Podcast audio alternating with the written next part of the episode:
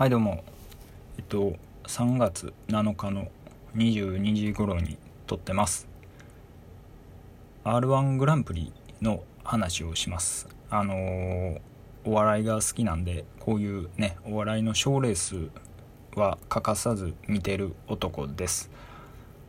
ピン芸人の、えー、頂点を決める大会が r 1グランプリですね。はい。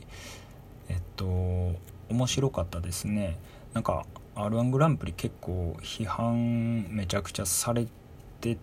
たんですよ。結構僕もえー、んって思ってたんですよね。っていうのがその10年以下のお笑い芸人しか出れないっていうルールに変わってだからそのベテラン勢がね一気に切り捨てられたっていうね。でまあそのルール改正自体はいいんですけど、まあ、やり方ですよね。あのー、結構1年かけてお笑いのネタってね準備するもんなんですけれども本当に大会の、えー、3ヶ月前ぐらいにですね いきなり、えー、もう10年以内ですみたいなねあの今年で最後とかじゃなくてもう本当にいきなり今年からみたいなね感じでルール変更をしたんで、えー、本当にちょっと、えー、芸人さんに優しくない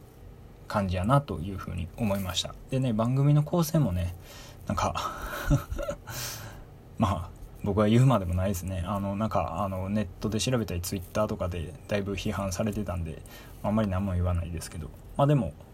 それはなしに抜きにしても、えー、非常に、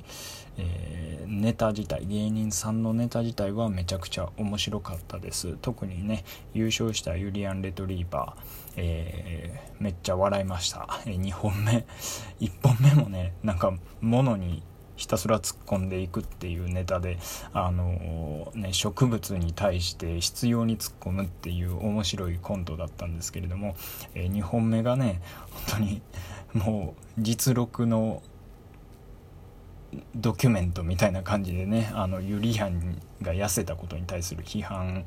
に対してあの銃口を向けて「お前こう思ってるやろ」みたいなネタをするんですよね。はい。もう本当にラップしてんなってヒップホップやなっていう風に思いました。ね。あのひたすら世間に対する、えー、まあ、反論を銃口を突きつけて反論した後にあと適当に爆発音を並べてあの適当なジェスチャーですね。全くあの